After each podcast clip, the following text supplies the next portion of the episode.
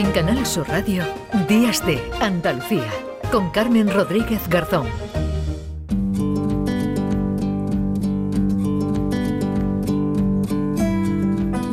Hemos conocido esta semana un informe que hemos querido traernos hoy al programa para analizarlo. Lo ha realizado Aldeas Infantiles, SOS, en colaboración con la Federación de Asociaciones de Periodistas de España y el Consejo General de la Abogacía Española. La investigación realiza un análisis sobre una selección de 100 noticias de las más de 40.000 que se publicaron en 2021 sobre infancia y adolescencia. Y la mayoría hace un tratamiento positivo de esa información, pero casi un 20% es negativo. ¿Qué quiere decir esto? Vamos a preguntarle a Laura Prados, que es portavoz y coordinadora del informe La infancia vulnerable en los medios de comunicación. Como medio de comunicación que somos y como medio público queremos conocer en qué errores incurrimos más frecuentemente y qué podemos hacer para mejorar. Laura, ¿qué tal? Muy buenos días. Hola, ¿qué tal? Muy buenos días, ¿cómo estáis? Bueno, cuando hablamos de tratamiento positivo o negativo, entendemos que es porque se cumplen o se incumplen una serie de pautas en esas publicaciones. Efectivamente, nosotros a lo largo de, más de siete años, porque esta, esta edición de este informe es la séptima, lo que hemos hecho es analizar varios criterios de forma recurrente y otros que vamos añadiendo pues cada año, ¿no? Entonces este año lo que hemos analizado como novedoso es, por ejemplo, cómo los medios contribuyen a crear conciencia ¿no? sobre los problemas que puedan afectar a la infancia. Y precisamente es uno de los puntos donde destacan los medios de comunicación a nivel positivo. Es uno de los puntos que, mejor se está trabajando, ya que gracias a pues, la labor de, vosotros, de los periodistas, estamos viendo cómo eh, problemáticas que afectan a los niños, como por ejemplo puede ser en los últimos años la salud mental, pues se están dando a la luz, se están visibilizando y con ello, pues desde las organizaciones ¿no? que trabajamos con la infancia, pues se puede sensibilizar y a futuro trabajar mucho mejor para que estos problemas se solucionen. ¿no? Mm. O sea que digamos que ese es uno de los puntos estrella que queríamos destacar. Bueno, para empezar con lo bueno, que está bien, ese criterio ¿no? de contribuir a crear conciencia, lo decía, sobre la necesidad de los derechos de los niños y en esto sí se obtiene una mejor puntuación porque, Laura, las noticias son las que son, pero el tratamiento que se haga pues contribuye ¿no? a, a remover las conciencias de los, de los eh, lectores, los espectadores, los oyentes. Completamente y sobre todo también el lenguaje es súper importante a la hora de redactar una noticia sobre niños, eh, qué lenguaje y qué términos utilizamos para mostrar esa realidad. Por ejemplo, no es lo mismo hablar de menores eh, que es un término más bien jurídico, ¿no? Y que estamos muy acostumbrados a ver en los medios, lamentablemente, hablar de niños, niñas o incluso adolescentes, porque si yo hablo de un niño ya estoy visualizando que es un niño más pequeño. Si hablo de un adolescente me puedo hacer a la idea de que es pues una persona, un joven, ¿no? Más más adulta. Entonces yo creo que hay términos que, que nos alejan, que nos hacen perder la empatía, como puede ser menor o como pueden ser acrónimos de los que se ha abusado mm. mucho y que también contribuyen a generar, a generar estereotipos negativos, como puede ser el archiconocido acrónimo MENA, ¿no? Que realmente estamos hablando de niños eh, migrantes no acompañados y que, bueno, pues lamentablemente seguimos viendo ese, ese término en los medios de comunicación. Claro, el abuso, ¿no? De ese término, ese ejemplo que me parece muy bien traído, ¿no? El de, el de, el de MENA, bueno, por ciertos mensajes, ¿no? Que, que se lanzan desde algunos ámbitos puede contribuir a tener ya de por sí no sea cual sea el tema del que se está hablando de estos niños, a contribuir a que tener ya una percepción negativa de ellos. Completamente. Luego también, por ejemplo, es muy importante, el, es lo que sale un poco de manifiesto en este informe, el darles voz a los niños, ¿no? El, hablamos de muchas noticias que hablan de infancia, pero a veces no les escuchamos, ¿no? Entonces la importancia de que los niños puedan expresarse, puedan aparecer en los medios también como fuente de información, obviamente siempre respetando su derecho a la privacidad y a la intimidad, pero que también puedan opinar y darnos su opinión, porque obviamente va a contribuir a hacernos pues esa imagen y esa percepción de la realidad que les afecta, pues mucho más amplia y mucho más compleja, ¿no? O sea que mm. eso también, por ejemplo, es un, un tema que podemos mejorar un poquito. Claro que sí. La peor puntuación, además, se la lleva el uso de de, imágenes, ¿no? Quizás porque no somos eh, conscientes todavía, al menos del todo, de la importancia de proteger la, la imagen y la, y la privacidad del menor. Sí, en este punto sí que es verdad que hemos visto mejorías y lo comparamos con informes anteriores, pero siempre es la nota más baja.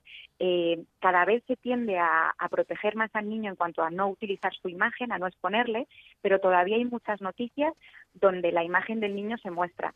Y obviamente cuando se muestra esa imagen y sobre todo en noticias relacionadas con hechos negativos para ese niño, pues, pues el impacto, digamos, negativo que puede tener en la vida de ese niño, pues es, bastante, pues bastante lamentable, ¿no? Por decirlo de algún modo.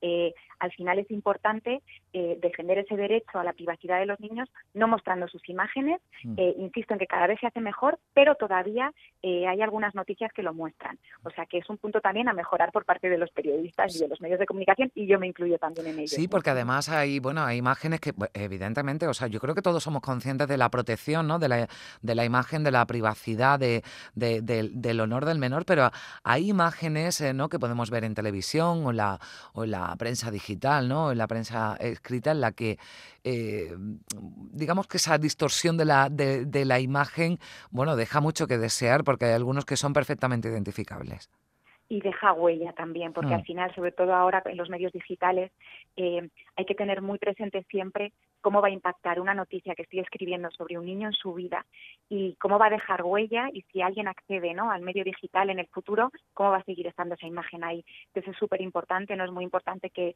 pues, que tomemos conciencia de ese impacto negativo que puede tener en la vida de un niño y tratemos de protegerlo. Ya no solo también con imágenes, sino hablando también, por ejemplo, de ciertos datos ¿no? que nos permiten identificar a un menor en su centro escolar, en su barrio, eh, identificar a los padres en un entorno, pues si son, por ejemplo, una familia que vive en un municipio pequeño, y estoy dando la imagen de los papás sobre un tema negativo, por ejemplo, pues ese menor, obviamente, ese niño se va a ver eh, repercutido por esa imagen, porque al final mm. se le va a identificar también a través de sus padres, ¿no? ¿Cuáles son los temas, eh, digamos, el contenido, ¿no? En el que los menores, perdón, los niños y niñas son los, eh, los protagonistas. ¿Cuáles son, bueno, las noticias, ¿no? En las que, en las que más aparecen. Bueno, pues en primer lugar, como dato general, que, yo creo que es una noticia positiva y nosotros como organización de infancia, ¿no? como aldeas infantiles, siempre nos damos por satisfechos, hay muchísimas informaciones al año que hablan sobre niños. En concreto, nosotros hemos partido de una base de más de 40.000 noticias que hablan sobre niños en medios digitales y en medios impresos. Eh, de todas ellas hacemos como una selección de aquellas temáticas que se repiten a lo largo del año y digamos que las temáticas este año que han estado ahí sobre la mesa han sido sobre todo temas de vinculados a salud mental, temas vinculados a acoso escolar, eh, cada vez hay más noticias, por ejemplo, sobre acogimiento familiar, cosa que también nos parece muy importante ¿no? para sensibilizar sobre esa realidad eh, que afecta a la infancia o que impacta a la infancia. Eh, también hay muchas noticias sobre niños no acompañados, sobre niños migrantes, ¿no? como decíamos antes. Hmm. Y, bueno, pues los grandes temas estrellas yo creo que son estos. Y también pongo sobre la mesa el tema del acoso escolar que, sigue estando ahí también, ¿no? un año más. Hmm. Bueno, pues queríamos, nos parecía muy interesante este informe, La infancia vulnerable, los medios de comunicación y como decía al principio, como medio de comunicación, como medio público además de comunicación, pues queremos conocer y corregir esos errores en los que incurrimos más frecuentemente que podemos hacer para mejorar porque eh, los niños y niñas son los protagonistas de estas noticias y el tratamiento que, se tenga, bueno, pues puede beneficiar o perjudicar a estos niños y eso hay que tenerlo en cuenta. Gracias a Laura Prado, portavoz y coordinadora de este eh, informe que ha realizado Aldeas Infantiles SOS con la eh, colaboración de la Federación de Asociaciones de Periodistas de España.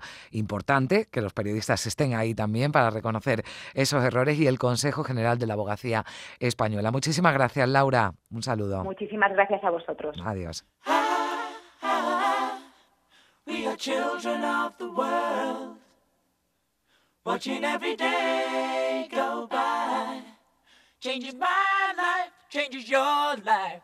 Keeps us all anticipating. Ha, ha. We are searchers of the truth. Every man's a boy deep down. Gotta say it how you mean it. There ain't no easy way. Like a bird in the wind, like a dream in storm, the the Y esta semana, hace tan solo unos días, eh, nos sorprendía conocer las preocupaciones de niños y adolescentes. Digo, nos sorprendía porque, según el último barómetro de UNICEF, están muy marcadas por la actualidad. Por eso la economía preside el ranking de sus inquietudes, una economía tocada por el COVID y también por la guerra de Ucrania. El estudio que ha realizado UNICEF junto a la Universidad de Sevilla destaca que los más jóvenes ya no piensan tanto en violencia de género. Nos lo cuenta Gema Vélez. Economía, pandemia y guerra de Ucrania es lo que más preocupa a niños y adolescentes. Según el tercer barómetro de UNICEF, estos últimos años de coronavirus, distancia social y medidas higiénicas les han afectado mucho y todavía persiste el miedo, como explica José Ángel. Por lo que hemos pasado, ¿no? que hemos pasado por algo muy gordo, pues entiendo que los adolescentes pues tengamos miedo, ¿no? Tengamos miedo. Yo he tenido miedo, mucho miedo y ahora sigo teniendo, porque bueno, incluso seguro que en toda nuestra familia ha habido algún, alguna pena, por así decirlo. Un miedo que se extiende al futuro por culpa del conflicto ucraniano. La economía ya resentida por la pandemia se agrava con la guerra. José Manuel Vera, director de UNICEF España. Desde la propia pandemia de datos que están mostrando un, deterioro fuerte de la situación económica, especialmente en el segmento de una mayor vulnerabilidad, y estamos hablando de un tercio aproximadamente de las familias, el resultado es bastante evidente el que salga este. La incertidumbre, la excesiva competitividad en las aulas o la perfección continua e irreal que muestran las redes sociales nos llevan, según el estudio de UNICEF, a otra de las inquietudes de los más jóvenes, la salud mental. Clara lo explicaba muy bien. Nos han educado, decía, para competir contra los demás, pero no para cooperar con ellos. Eh, estamos en un mundo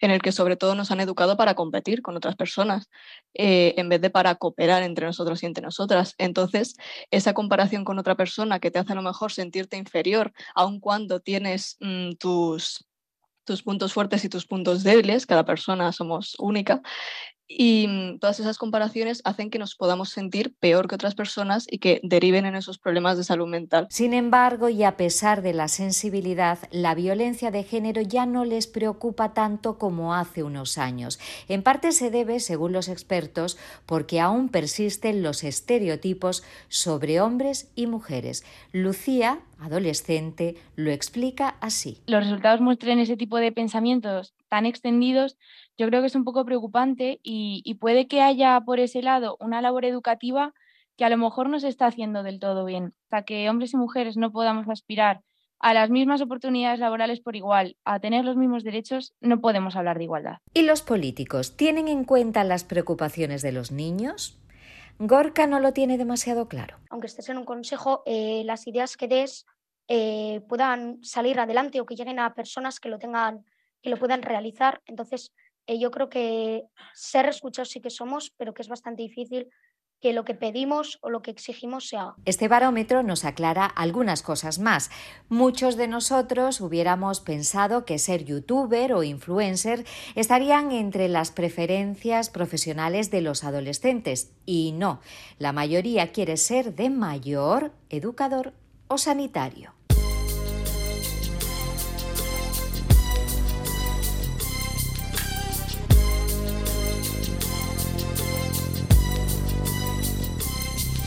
As I walk through the valley of the shadow of death, I take a look at my life and realize there's nothing left. Cause I've been blasting and laughing so long that even my mama thinks that my mind is gone. But I ain't never crossed the Decíamos al principio que el abandono escolar que vamos a abordar a continuación aquí en Días de Andalucía es un asunto que nos ha dejado noticias positivas y otras no tanto. Ha bajado en las dos últimas décadas ese abandono escolar en toda España, pero el pasado año hubo un repunte con respecto al anterior, algo que no sucedió aquí en Andalucía, que sí que redujo esa tasa de abandono o fracaso escolar. Pero hay diferencias abismales, podríamos decir, entre comunidades. Funcas, en un informe sobre educación, apunta varias razones. Vamos a preguntarle a Elisa Chuliá, directora de Estudios Sociales de Funcas. Elisa, ¿qué tal? Muy buenos días.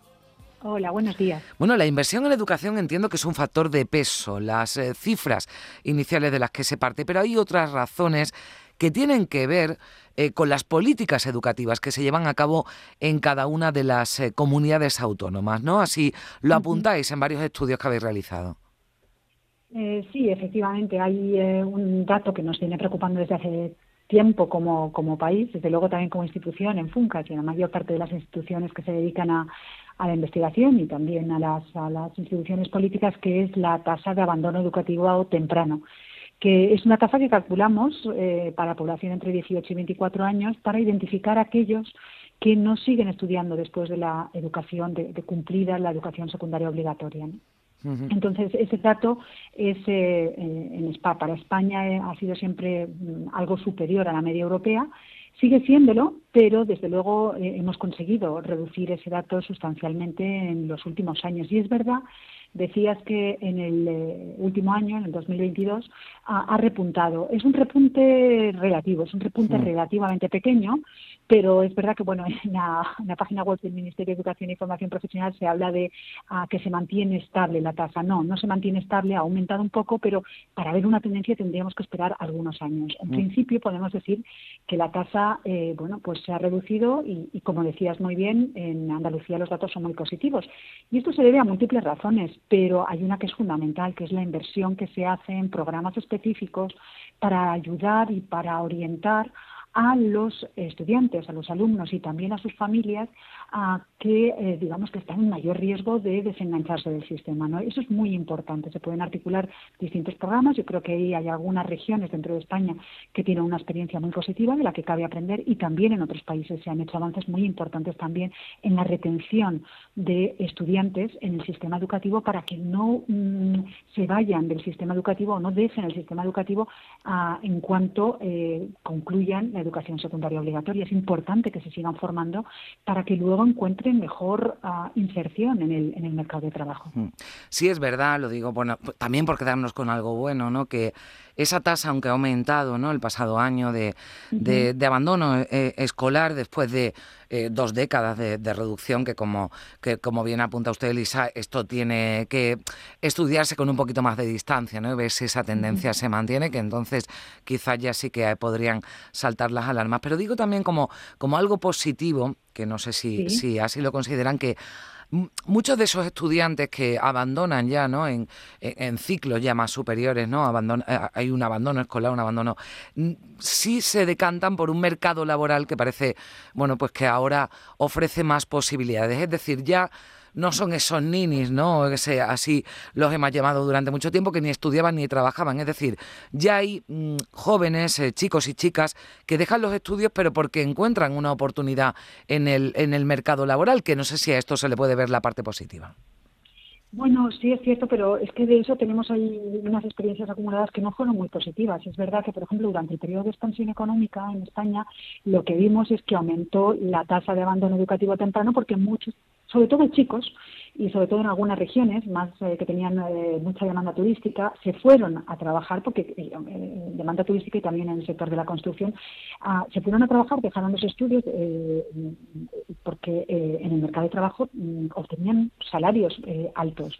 Entonces, eso al final fue problemático, porque en cuanto llegó la recesión, esos mm, chicos relativamente jóvenes fueron los primeros expulsados del mercado de trabajo, ¿no? Entonces, o, en el, digamos, estaban entre los colectivos más eh, perjudicados por la contracción rápida. Entonces, no formarse eh, y digamos que dejarse de alguna manera tentar por el señuelo de una economía en expansión tiene ese eh, perjuicio, tiene e, ese inconveniente, que cuando la economía funciona en mm. ciclos, que cuando el ciclo es recesivo, ah, quedas expulsado del mercado de trabajo y, luego tardas mucho en recuperar esa posición en el mercado de trabajo. Es más, muchos de los que carecen de formación eh, no encuentran una mm. vez comienza a crecer la economía de nueva, no encuentran acomodo, no encuentran puestos de trabajo en ella. Luego, el mensaje debería ser eh, formarse eh, todo lo posible para mm. estar mejor protegidos ante las contingencias de los ciclos económicos. Mm. Sí, esas oportunidades entiendo que también influyen las eh, diferencias, en esas grandes diferencias que hay entre comunidades autónomas, son las oportunidades de empleo para la juventud, claro. Si mm. es un empleo, ¿no? Bueno, pues fácil, ¿no? Entiendo, eh, entiéndame la, la, expresión, ¿no? Al, que se puede acceder sin apenas formación, el que se puede obtener eh, dinero rápidamente, bueno, pues es más probable que haya un sector de la juventud que deje los estudios. Sin embargo, si esas oportunidades de empleo eh, están destinadas, ¿no? O, están hechas para, para, para jóvenes que previamente tienen que haberse preparado, esto también actúa como motivación a la hora de seguir los estudios.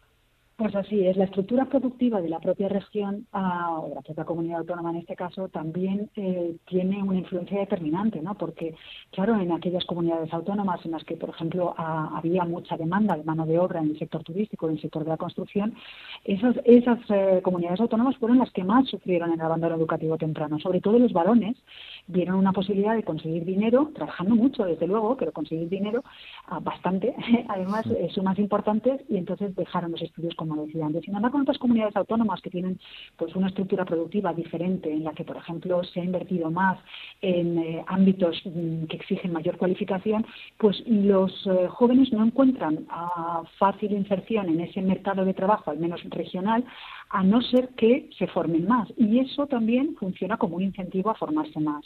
Mm. Luego, esto también explica las diferencias regionales tan importantes de las que hablabas antes. Es decir, mm. hoy día ah, mm, eh, hay comunidades autónomas que están muy por encima de la media, eh, no ya de la media europea, que eso por supuesto, sino de la media nacional española, y hay otras, sin embargo, que tienen eh, tasas de abandono educativo temprano muy bajas, como pueden ser, por ejemplo, Navarra o el País Bajo, perdón, el País Vasco.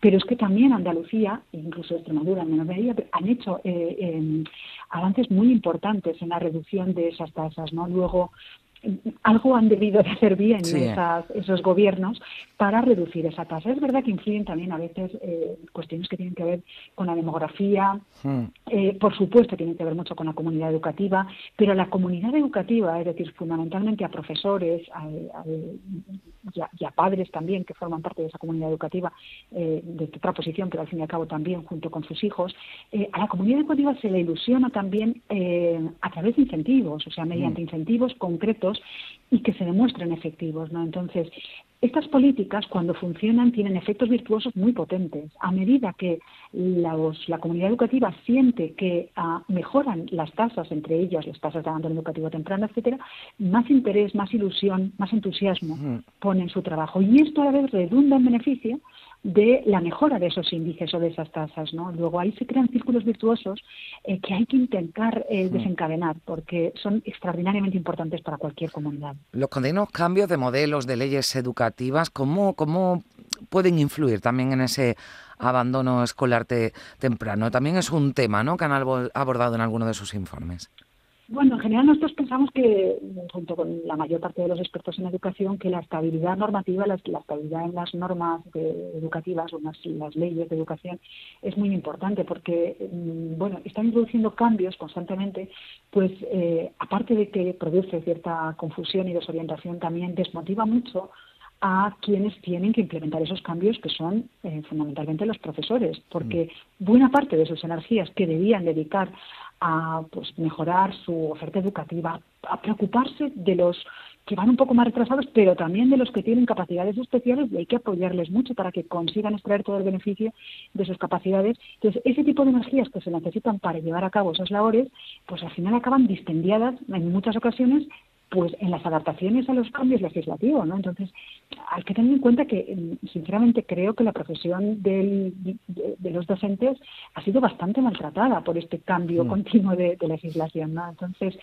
habría que protegerles más, también ofreciéndoles estabilidad legal. Bueno, es que es importantísimo el papel de los profesores también para motivar a los alumnos y yo creo que también tiene que ver en esas comunidades eh, donde decimos, bueno, en todas se ha mejorado, si vemos las cifras de hace 20 años, hay motivo para el optimismo, se está haciendo bien porque en todas las comunidades, como decimos, se ha reducido considerablemente.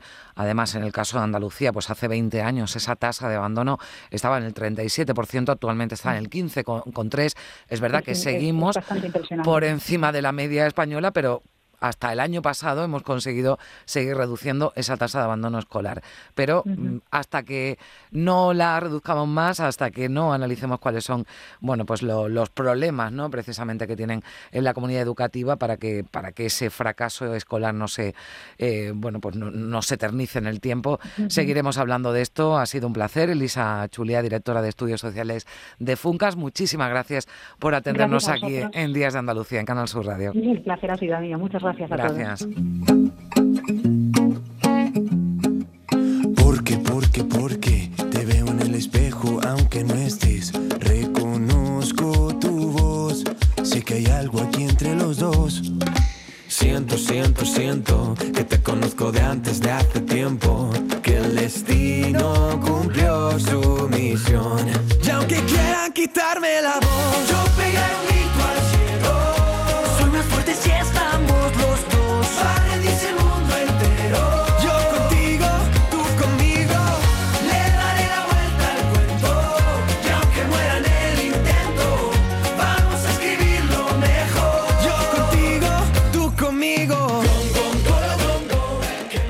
Las diferencias que se dan en abandono escolar no solo es cuestión de comunidades autónomas, también de los propios barrios, zonas de las ciudades y por eso nos hemos fijado en una iniciativa de la Fundación Alala en Sevilla. Esta fundación, junto a la Universidad Loyola de Andalucía, becan a estudiantes del Polígono Sur para que cursen sus estudios, cursen grados en, esta, en este centro universitario. Mercedes Frechilla es coordinadora general de la Fundación Alala. ¿Qué tal, Mercedes? Buenos días. Muy buenos días, ¿qué tal? Bueno, cuéntanos un poquito en qué consiste esta iniciativa, cuántos eh, chicos están becados a través de, de ella, de, esta, de estas ayudas que prestáis desde la Fundación Alala junto a la Loyola. Eh, esto es un proyecto muy bonito y más largo y como más completo de lo que parece. Es verdad que eh, la recta final es la, la beca Loyola, en la que chavales y chavalas del Polígono Sur pueden hacer un grado universitario en la Loyola. Pero el objetivo principal de este proyecto es fomentar el estudio universitario entre los jóvenes del barrio, por un montón de, de características socioeconómicas, sociodemográficas y bueno, que todos conocemos, al final el Polígono Sur ha sido desgraciadamente el barrio más pobre de España durante un montón de tiempo. Y eso no solo influye en la vida cotidiana de los vecinos adultos, sino también mediatiza mucho eh, todo el proceso educativo de los chavales. Lo que nosotros buscamos con este proyecto es fomentar el estudio universitario en los institutos y que los chavales y chavalas del barrio sean conscientes y entiendan que pueden acceder a una carrera universitaria, a una universidad pri- privada, independientemente de los ingresos que tengan. Entonces, eh, los chavales nosotros los filtramos a través de los centros educativos, de los tres institutos de los, del, que, hay, que existen en el barrio, eh, sobre todo el Polígono Sur, el Instituto Polígono Sur y el Domínguez Ortiz, y hacemos talleres durante todo el curso escolar a los alumnos de bachillerato. Hmm. Los chavales se van planteando si les apetece hacer un grado universitario, les vamos motivando, les vamos también quitando mucho los prejuicios que tienen respecto a lo que es un grado universitario y en una universidad privada. Y en la fase final es que entregamos cada año tres becas de estudio completo en un grado universitario en la Loyola. Desde el principio, que este año va a ser la séptima edición, ya tenemos 15 becados en la universidad. Ha habido ya alumnos y alumnas que han salido, ya están trabajando, eh, los utilizamos como referentes de los chavales Claro. del instituto porque es verdad que nosotros podemos ir y contarles a los adolescentes lo mismo eh, una vez a la semana, pero cuando es un propio chaval del barrio, que es su vecino, que lo vieron en el instituto el año anterior, el, es- el que les cuenta su experiencia en cómo ha cambiado su vida, cómo ha cambiado y, y cómo es de enriquecedor para todos los chavales, para los que van de aquí hacia una universidad privada y para la universidad privada que realmente abre la mente respecto a lo que es la vida cotidiana y lo que es la sociedad actual. No todos los chavales eh, vienen de un ambiente socioeconómico alto o elitista, es decir, que la- al final la vida mm, nos obliga a, a convivir y Mm. eso es lo que nos enriquece. Entonces, es verdad que es un proyecto muy chulo por cómo tú Mm. ves cómo los chavales se van desarrollando y cómo van triunfando, porque además es que tenemos auténticos cracks en lo académico, vamos, Claro. notazas y matrículas de honor. Claro, es que además eh, estos chicos se van perdiendo por el camino, ¿no? Porque a mí me parecía interesante lo que hacía. Esto no es un trabajo de ir allí a repartir becas, o sea, esto tiene un trabajo eh, durante un tiempo, ¿no? En el que entiendo que además esto sirve de motivación, porque habrá algunos que dicen, bueno, es que yo no voy a poder acceder a la universidad, mi familia no tiene recursos para que yo pueda acceder a la, a la universidad, esto va a ser imposible, ¿no? Y aunque sea un chico que o una chica que tenga un expediente académico bueno o que, o que pudiera, ¿no? Triunfar en alguno de los grados, en alguna de, la- de las carreras, bueno, pues se, se rinde, ¿no? Esto sirve también para, para motivar, ¿no? A este, a este tipo de, de personas que tienen una situación, ¿no? Eh, Más complicada de lo, de lo normal. Claro, el riesgo de exclusión la gente lo, lo identifica con la pobreza y no siempre es así. El riesgo de exclusión es eh, que están justo en el filo y que depende de a qué lado de la balanza se dirijan, su vida puede cambiar de una manera o de otra. No es solo dar una beca universitaria, no es solo pagar una matrícula, es acompañar en el proceso, es a lo mejor pagar una beca transporte o a lo mejor comprar un portátil o a lo mejor unas clases de inglés porque tiene un nivel más bajo. Y esto partiendo de, de familias donde normalmente ellos son los primeros universitarios Mm. y donde hay necesidades económicas graves. Es decir, aquí tenemos familias que están muy apuradas y que después de la pandemia eh, están mucho más apuradas. Aquí hay muchos trabajadores del día a día, hay muchas limpiadoras de hogar, hay muchos camareros, es decir, que con la pandemia vieron sus ingresos de cero a de 100 a cero. Entonces no es solo una beca, es acompañar en el proceso y de verdad darles herramientas que les permitan mm, desarrollarse en igualdad de oportunidades. Al final lo único que nos iguala como personas es la educación, Mm. no es el dinero ni es el barrio donde vives, son las oportunidades que te hacen crecer como persona. Mm. Y eso es lo que se ofrece desde Fundación Alada y desde Loyola, un acompañamiento para que estos chavales además luego también sean conscientes de que, de que ellos son el motor de cambio de un barrio como este. Aquí viven 50.000 personas. Mm. No todas las 50.000 personas eh, viven de la delincuencia ni de la marginalidad, entonces ellos también tienen que empoderarse en ese sentido como vecinos y decir, no, es que hay otra parte del polígono sur que claro que merece la pena y mucho. Y también somos Sevilla y, y no es solo lo que aparece en la prensa más amarilla o en las noticias como más mm, co- como, que llaman más la atención, que es que hay un montón de vecinos que quieren tirar para adelante. Mm. Estamos hablando de, de un barrio que está, como decía, ¿no? en esa triste lista ¿no? de, la, de la pobreza, el barrio Polígono Sur de, de, Sevilla, con la renta más baja de todo, de todo el país. De hecho, en bueno, los dos barrios ¿no? más pobres de, España se encuentran en la, en, la, en la ciudad de Sevilla y se trata con iniciativas como esta. Yo creo que bueno que lo has, has hecho muchas referencias en esta charla a la que estamos manteniendo de romper ¿no? ese círculo, esa dinámica ¿no? de, de, de pobreza en la que si no hay alguien ¿no? que entra o algo que entra ¿no? y, lo, y lo rompe se convierte ¿no? en un triste círculo vicioso. Claro, porque además esto es como un poco la profecía autocumplida. Al final los propios chavales se creen que no son capaces. Mm. Porque tampoco tienen referentes al lado, porque en su vida cotidiana casi todo el mundo abandona, o bueno, no casi todo el mundo, pero hay muchos chavales que abandonan el sistema educativo antes de tiempo, sigue habiendo matrimonios, a lo mejor entre las familias más tradicionales de chavales y chavalas muy jovencitos. Entonces, normalizar el acceso a la universidad como lo que es, como un proceso educativo de un chaval y chavala que termina el bachillerato y continúa con su formación, es más importante de lo que nos creemos, porque para ellos no es una opción. Tenemos que también ponernos un poco en su lugar. Esto no son familias en las que el camino va solo, es decir, uno hace primaria, secundaria y luego decide un grado medio, superior o universidad. Es que aquí esa opción está, No. hay que subir un deberes, o sea, es que ellos no se plantean, y si no tengo ni siquiera dinero para pagar el transporte, y si este año me dan beca pública, pero el año que viene suspendo dos y no me la dan, o sea, para ellos esto es Mm. un trance y además que muchas veces económicamente no es posible, vamos, que, Mm.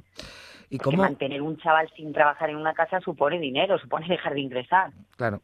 Eh, ¿cómo, mm, cómo los acogen el resto de, de- de alumnos? Me, me- me parece también interesante preguntar por esto, ¿no? Estamos hablando de una universidad privada en la que, bueno, pues eh, evidentemente, ¿no? El, el nivel económico de, de estos alumnos y de estas familias eh, dista mucho, ¿no? De, de- de estos chicos y chicas del Polígono Sur que reciben, que reciben la beca. ¿Cómo, cómo se integran, ¿no? En el mundo universitario, en el mundo de la Loyola. Pues con, con toda la naturalidad del mundo, entre que estos chavales son muy echados para adelante y es verdad que, que ellos van con muchas ganas de conocer el mundo porque son muy conscientes de la oportunidad que tienen y entonces están dispuestos a arrasar, como ellos dicen, es decir, a disfrutar la experiencia universitaria, a vivir la universidad y luego también la Loyola en ese sentido tiene una línea educativa muy inclusiva. Ellos apuestan por no ser una universidad elitista, sino todo lo contrario, por acoger un montón de perfiles, porque creen que eso es lo que enriquece la vida universitaria y al final lo que enriquece a las personas como tal.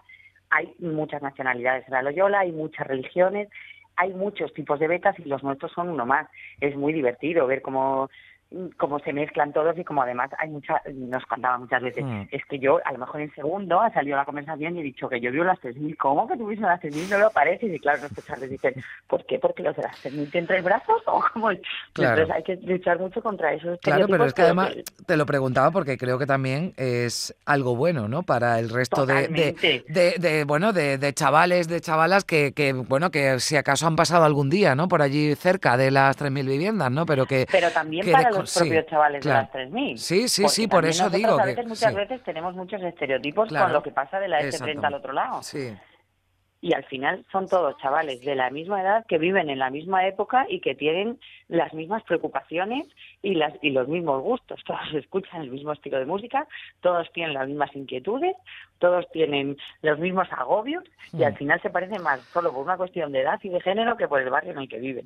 Pues me ha encantado, me, me ha encantado hablar contigo, Mercedes Frechilla, coordinadora general de la Fundación Alalá y sobre todo, bueno, pues me ha encantado esta iniciativa que espero que siga adelante, que bueno, que pueda llegar a, a más chicos y sobre todo que motive, ¿no? Que motive a- a- al resto de chicos y chicas del Polígono Sur de, de Sevilla para que sigan adelante en esa, esos proyectos educativos porque es lo que decías, ¿no? La, la educación, ¿no? Es lo que no entiende y no, no, no diferencia, así que por eso es tan importante, ¿no? Que sigan con sus estudios y que, y que bueno, que, que, que salgan adelante proyectos como, como este que lleváis, que lleváis a cabo. Muchísimas gracias, Mercedes.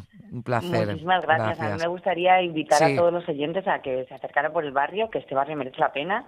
Y, y si no se acercan, pues que lo miren con cariño, que no, Sí. que no lo miren con rechazo, que aquí viven 50.000 personas de verdad que, que, mm, que merecen mucho la pena y que están deseando salir para adelante y que se hable de ellos con normalidad como se habla de otros barrios de Sevilla, no siempre señalando en el foco lo negativo que existe, desde luego, que no lo podemos olvidar y tenemos que luchar para, para acabar con ello, pero que es minoritario, aunque se escuche tanto. Gracias, Mercedes, por la entrevista y por el trabajo. Adiós, adiós. Gracias, adiós. En Canal Sur Radio, Días de Andalucía, con Carmen Rodríguez Garzón.